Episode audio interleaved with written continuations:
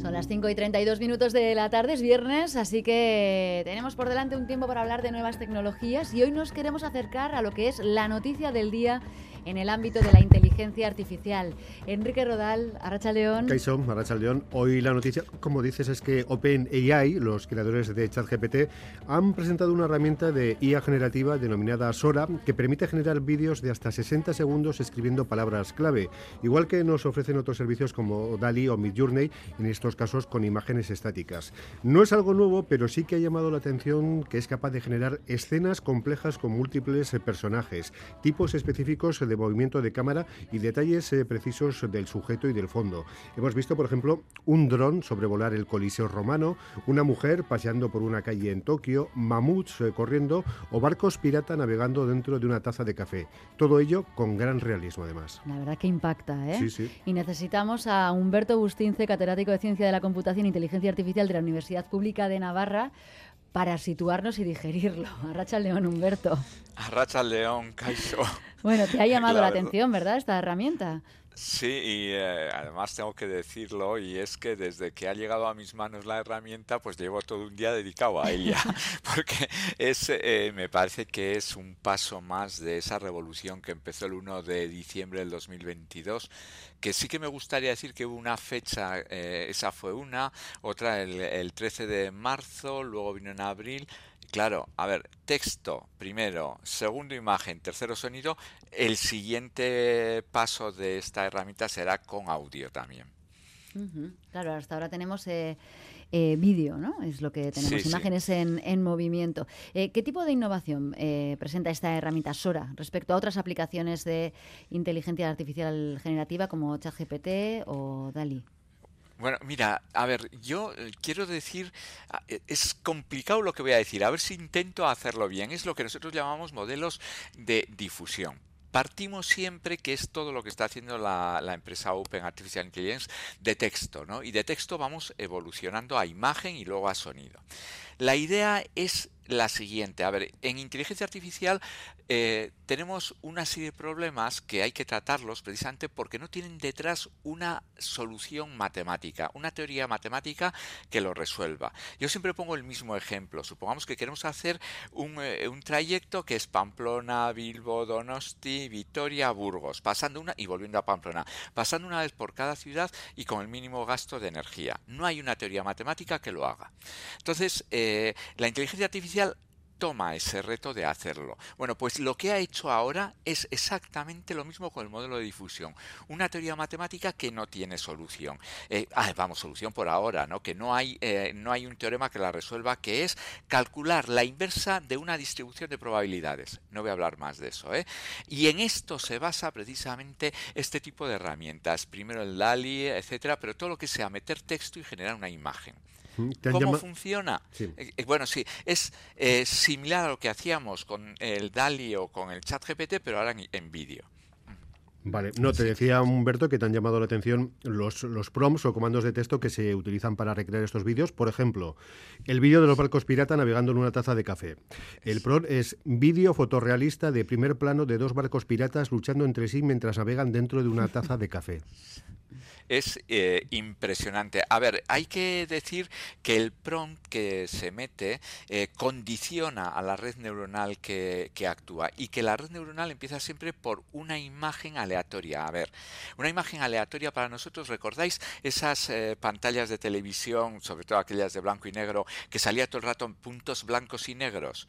Pues se parte, no sé si la tenéis en mente, es que además solía hacer un ruido muy especial se parte de una imagen de ese estilo. El funcionamiento, a ver, eh, intentaré decirlo. Supongamos que cogemos un millón de imágenes y yo me dedico con la primera imagen a meter ruido, es decir, puntos aleatorios de forma matemática, pero puntos que molesten a la imagen. y hago eso con la primera, con la última y con todas las imágenes. Una vez que ya tengo ese millón de imágenes, tengo las originales y la correspondiente a cada una de ellas con ruido que he metido, cosas raras dentro de la imagen, pero que se ve visualmente. Ahora me genero una red neuronal de las que hacemos todo el rato pues para aprender una cosa, etcétera, etcétera. Cojo la primera imagen con ruido, hago el problema al revés. Con la primera imagen con ruido, mi red neuronal me tiene que llevar a la original que yo lo sé. Con la segunda con ruido, a la original que yo lo sé. Y lo hago con un millón de imágenes. Entonces ya he aprendido más o menos, he educado a mi red a que a partir de ese millón de imágenes, cualquiera que coja con ruido, me genera la original que yo tenía. Bueno, pues ahora vamos a meter un texto. Por ejemplo, eh, una imagen que sea la que se hizo en la revista Rief de Hakiunde sobre inteligencia artificial, que edita Hakiunde y Cascuncha. Eh, una imagen que sea el pensador de Rodin, etcétera, etcétera. Meto ese texto en todo técnicas pues, futuristas y parto de una imagen de esas que he dicho anteriormente de las televisiones en blanco y negro, todo ruido, y el texto va guiándome por la red y generan unas imágenes. ¿Qué ocurre? Que el mismo texto en momentos distintos y en personas distintas generan imágenes distintas porque parto aleatoriamente de imágenes diferentes. Entonces lo sorprendente para mí es cómo logran dominar incluso las leyes físicas. A mí me ha parecido lo del barco en una taza de café, me ha parecido espectacular, porque es totalmente distinto la simulación que se hace en física de un barco en alta mar a la simulación que se hace en física en una taza de café, totalmente distinta. Entonces te centras en el barco en lugar de en el mar, impresionante. Mm, nos pregunta eh, un oyente, ¿en dónde van a poder hacer películas sin actores, director, atrecho? Directamente la, pregunta que todos tenemos en mente, ¿no? Sí, pero eso es un problema desde el año 2013 que está ahí. A ver, eh, vamos a hablar de House of Cards. House of Cards, eh, los guiones, etcétera, eran trabajados 50-50 con Big Data y la elección de los actores también se hacía y los personajes iban muriendo de acuerdo a lo que decía el público. ahí viene precisamente el gran problema en cuanto a cosas de, de, de, cine, etcétera, pues sí, guionistas, etcétera, va a haber eh, un gran problema. Es cierto que se consigue un gran realismo, pero ojo, eh, todavía hay problemas no resueltos y eso sí que creo que es importante eh, decir. El, en todo el proceso del chat GPT hay dos cosas que no se resuelven. Una es el sentido común, nosotros sabemos si algo es falso directamente, la máquina no, y otra es el principio de es decir, causa-efecto. Nosotros sabemos que para que ocurra algo tiene que haber primero unas causas y aquí a veces pues bueno, pues eh, el ejemplo que ponen ellos en su publicación Sam ha dicho que eh, se come una galleta, pero no queda constancia de que los dientes estén dentro, eh, vamos, de que la galleta aparezca ya con un trozo inferior, ¿no? Entonces sí que se van a generar vídeos y es algo que habrá que legislar para saber distinguir un vídeo generado por personas y un vídeo generado por inteligencia artificial. Claro, nos pregunta otro oyente, eh, ¿estamos preparados para esto que nos viene con la inteligencia artificial teóricamente y legalmente? No. Eh, y lo voy a decir, además es que está un poco en, de acuerdo con todo lo que hablamos la vez anterior, y, Enrique. A ver, eh, el, para mí se han hecho hace unos días, cuatro o cinco días, unas declaraciones de la misma persona, eh, de Sam Altman, el, el, CEO de Open Artificial Intelligence, diciendo cuáles eran los grandes problemas de que iba a tener la humanidad con la inteligencia artificial. Y, y expresaba concretamente, creo recordarlo, mi traducción igual no fue correcta, pero decía que no era esa máquina que te va a quitar el trabajo. No, no, no. Es la manipulación de la información y la, la construcción de noticias falsas. Puse como ejemplo el otro día las elecciones a la alcaldía del año pasado de Chicago. Eh, uno de los candidatos que parecía que iba a ganar, de repente se hace utilizando el chat GPT un vídeo eh, muy controlado, ¿eh? no en este sentido que estamos hablando hoy, pero un vídeo donde se le ponía la voz de esta persona, por eso digo que falta ahora ya el sonido en todo este proceso de, de, esta generación de vídeo, pero ahí se hicieron frame a frame. Esta persona hablaba, el candidato, diciendo que estaba a favor de la violencia policial en determinados condiciones y perdió las elecciones. Se demostró que se había creado con inteligencia artificial después de las elecciones. Entonces, eh, no estamos socialmente, no estamos preparados para la desinformación, para, eh, para todo lo que nos viene con estas herramientas. Estamos hoy entusiasmados con, Sora, pero mm, Humberto, a mí lo que me parece es que mm, la de ayer era una presentación preparada, eh, estaba todo bastante medido, se han compartido 48 vídeos concretos creados con esta IA, son vídeos, me imagino que editados y muy retocados, eh, han compartido los chulos, ¿no? por decirlo de alguna manera. No sé hasta qué punto esta inteligencia artificial será capaz de hacer este tipo de, productos, de desarrollos que hemos visto hoy. Sí, sí, no lo dudes. Y te voy a decir, es un poco el proceso, os voy a decir, el proceso que ocurrió con el chat GPT es lo que llaman el equipo rojo, etcétera, que se seleccionan a un grupo de personas del mundo de distintas ramas. ¿eh? Eh, en el chat GPT se seleccionó a un químico muy famoso que había sido premio Nobel para que lo entrenara exclusivamente con química y quedó asustado. Y ahora eh, ellos seleccionan un grupo de personas muy concretas, abogados, científicos, etcétera, para que para que observen cómo funciona. Ya me hubiera gustado a mí, porque la vez anterior sí que hubo alguno de, España que participó, que me hubieran llamado para entrenarlo. Eh, eh, lo que sí, para entrenar y comprobarlo, ¿no? Pero es necesario hacerlo. Y eh, la metodología que están siguiendo yo creo que es la correcta, por lo menos ahora.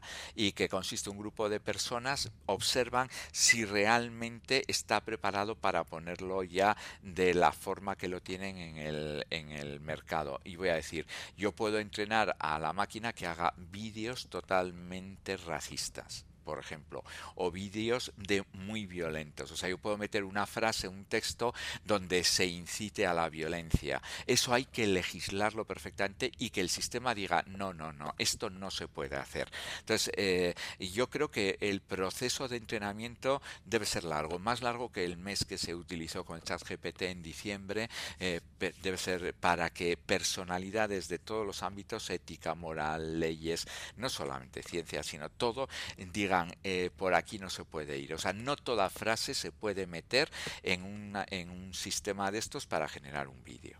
Claro, esto genera preocupación. ¿eh? Eh, nos llegan comentarios de que se pongan los gobiernos de acuerdo en controlar todo esto, porque es mucho, pero que mucho tema, dicen por aquí. La gente no se lo cree. Eider, no se van a poner. Te digo que hace dos meses en, el Reino Unido se reunieron por primera vez 28 países, entre ellos China y, eh, y, Estados Unidos, y no llegaron a ningún acuerdo, ni mucho menos. O sea, al final cada, cada país o la comunidad europea intentará hacer eh, una legislación, pero entre ellos estoy seguro que no se van a poner de acuerdo, porque hay tantos intereses económicos que va a ser imposible. O sea, ¿cómo afecta esto a toda la industria de la imagen, del vídeo? De, eh, es que es que es, es, vamos, impresionante. Pero también al tema de la radio, ¿eh? generar artificialmente programas de radio, ¿eh?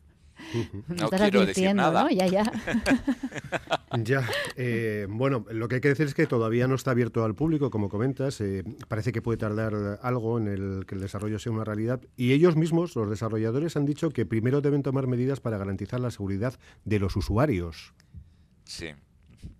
Es que, es que por eso digo lo de eh, las personas seleccionadas. Yo creo que, que se debe tener mucho cuidado con este, este tipo de herramientas. Pero también hay que analizar un poco el momento histórico en el que esta empresa saca este producto, que sería el cuarto de la generación. ¿eh? Ya dicho ChatGPT solo texto, luego vino imagen, luego vino sonido y ahora ya es vídeo y luego vendrá vídeo con sonido. Pero el momento es ante la amenaza, ahí hay dos colosos que se están eh, comiendo el terreno uno a otro, que es Microsoft con Open Artificial Intelligence y Google. Ante la amenaza de que Google va a sacar Géminis, que yo creo que en teoría y sobre todo lo que hemos oído y hemos leído de lo que están haciendo y cómo están entrenando, va a superar al chat GPT, Géminis. Entonces, eh, ellos están dando pasos muy rápidos. Eso tiene un problema muy serio. Se entrena mal, se entrena con sesgos y, eh, y no todo es válido y con dinero. Y después también eh, lo que consiguen es una dependencia. Si yo quiero utilizar paso mañana el programa, como es todo código cerrado, tengo que conectarme y pagarles a ellos, cosa que Francia está intentando hacer ya sistemas de código abierto. También hay quien se pregunta cómo se ha alimentado, cómo se va a entrenar esta inteligencia artificial, ¿no? Porque ChatGPT de, de OpenAI también se enfrenta a una demanda de New York Times por utilizar sus contenidos para entrenar su algoritmo. ¿De dónde van a salir o han salido los, los vídeos de Sora? Sí, pero, eh, pero imaginémonos en el caso de coger páginas porno.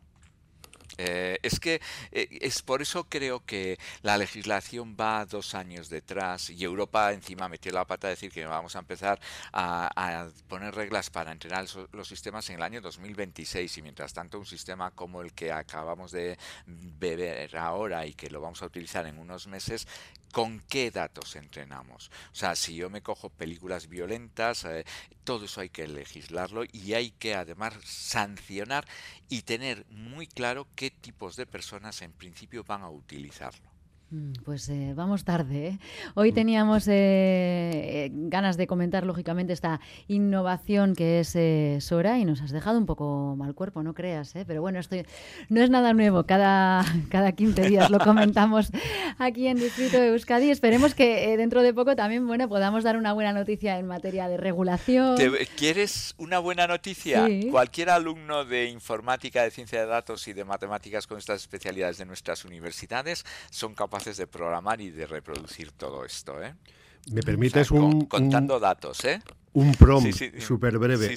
Una mujer elegante camina por una calle de Tokio llena de cálidos neones brillantes y animada señalización urbana. Lleva una chaqueta de cuero negra, un vestido largo rojo, botas negras y un bolso negro. Lleva gafas de sol y pintalabios rojo. Camina con seguridad y despreocupación. La calle está húmeda y es reflectante, lo que crea un efecto espejo de las luces de colores. Muchos peatones pasean. Ese es, ese es, el prom. Ese es el prom. y, la, imagen es eh, absolutamente realista ¿eh? y muy, bien lograda. Con el reflejo Os hago una sugerencia de la imagen del vídeo. Si vosotros quitáis el fondo y el entorno y os quedáis solamente con la chica, os pregunto, ¿pensaríais a primera vista que es algo, un avatar o que es una persona, sin más? Una persona. Sí, parece. Lo hemos, debatido. Sí, bueno, pues aquí también hemos estado debatiendo ese, ese problema, o sea que sí, estamos en eso. ¿eh? y no quiero ser eh, ave de mal agüero, ¿no? Yo creo que hay que informar de lo que está pasando, sin más. Desde luego, y para eso estamos. Humberto Bustinces, qué ricasco. Es que ricasco.